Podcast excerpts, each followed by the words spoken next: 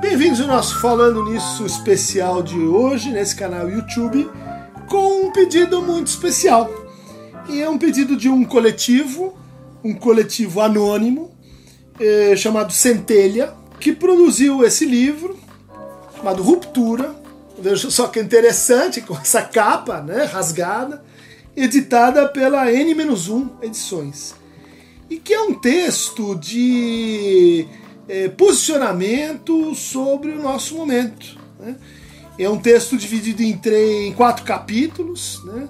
propositivos, né? sobre a ruptura que nós estamos vivendo. Então, o primeiro capítulo é Sejamos Ingovernáveis, o segundo é Fascismo contra a Revolução e Neoliberalismo, o terceiro é o campus, os campos de batalha, e o quarto é Por que nós ainda não vimos nada. A primeira ruptura que esse coletivo propõe diz o seguinte: é preciso tirar as consequências políticas do fato de capitalismo e soberania popular serem termos completamente contraditórios. A luta pela democracia real a ser inventada só pode se dar como luta para fora do capitalismo, não como uma luta pela sua humanização.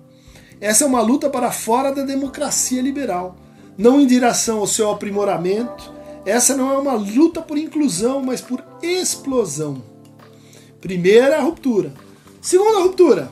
A tarefa política fundamental no Brasil é a destruição da máquina necropolítica, a máquina de matar, né, do Estado, que, que deixa morrer, que, que subsidia a violência, né, e que pulsa no coração do seu Estado.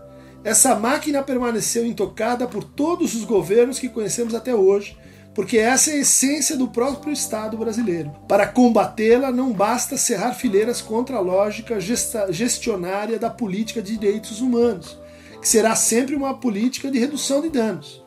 É preciso fazer desabar todo o aparato disciplinar do Estado, suas noções de segurança nacional e de garantia da lei e da ordem. A terceira ruptura diz que Contra isso, a estratégia política maior será, será assumir o anonimato, a opção por dissolver-se uma fala de ninguém.